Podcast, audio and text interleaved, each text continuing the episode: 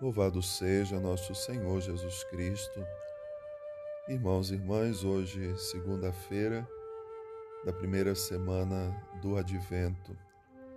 Esse tempo de espera, tempo de esperança, em que nós nos preparamos para celebrar o Natal do Senhor e também quando a igreja nos ajuda a viver uma preparação para a segunda vinda do Senhor. O profeta Isaías fala de um tempo em que o povo se levantará, apesar de suas lutas, apesar das dificuldades que foram enfrentando ao longo de uma vida, para caminhar ao encontro do Senhor. E esse grande encontro acontece muitas vezes no templo. Caminhamos tantas vezes também saindo de nossas casas, vamos às nossas igrejas, celebramos a liturgia, vivemos esse momento em que somos nutridos pelo Senhor. Com alegria, vamos à casa do Senhor, diz também o salmista, porque ali sabemos que vamos viver esse encontro com alguém que também deseja nos encontrar com alguém que vem para nutrir a cada um de nós com a Sua palavra, com a Eucaristia, que vem ao nosso encontro para curar as nossas enfermidades, que se dispõe tantas vezes a ir conosco. Em cada missa, cada celebração se termina dizendo sempre: Ide em paz, que o Senhor vos acompanhe.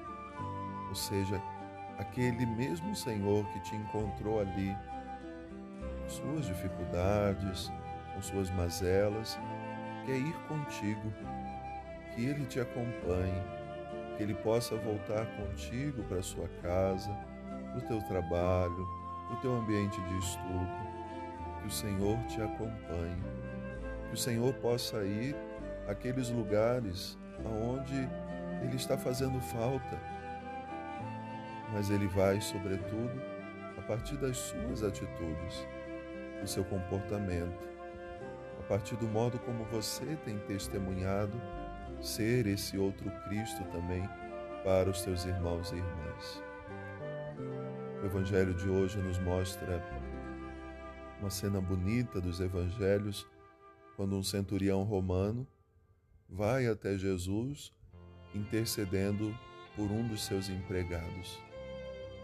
Aquele homem não era judeu, era romano e nem estava ainda, ou talvez nem tenha entrado, num processo de conversão para fazer parte do grupo de Jesus, se tornar futuramente um cristão.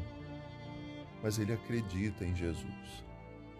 Ele acredita na força da palavra de Jesus, tanto que quando Jesus se dispõe a ir com ele para sua casa, ele vai dizer palavras que foram recolhidas pela liturgia e até hoje nós a repetimos antes da comunhão.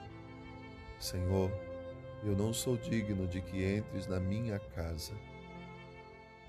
Aquele homem recebe de Jesus a graça que necessita, porque Jesus viu nele uma fé grande, uma fé madura, uma fé capaz de compreender que nem todos somos dignos, mas o Senhor faz por nós aquilo que é graça.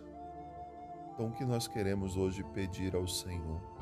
Preparando-se para o Natal, nós queremos acolher o Senhor na nossa casa.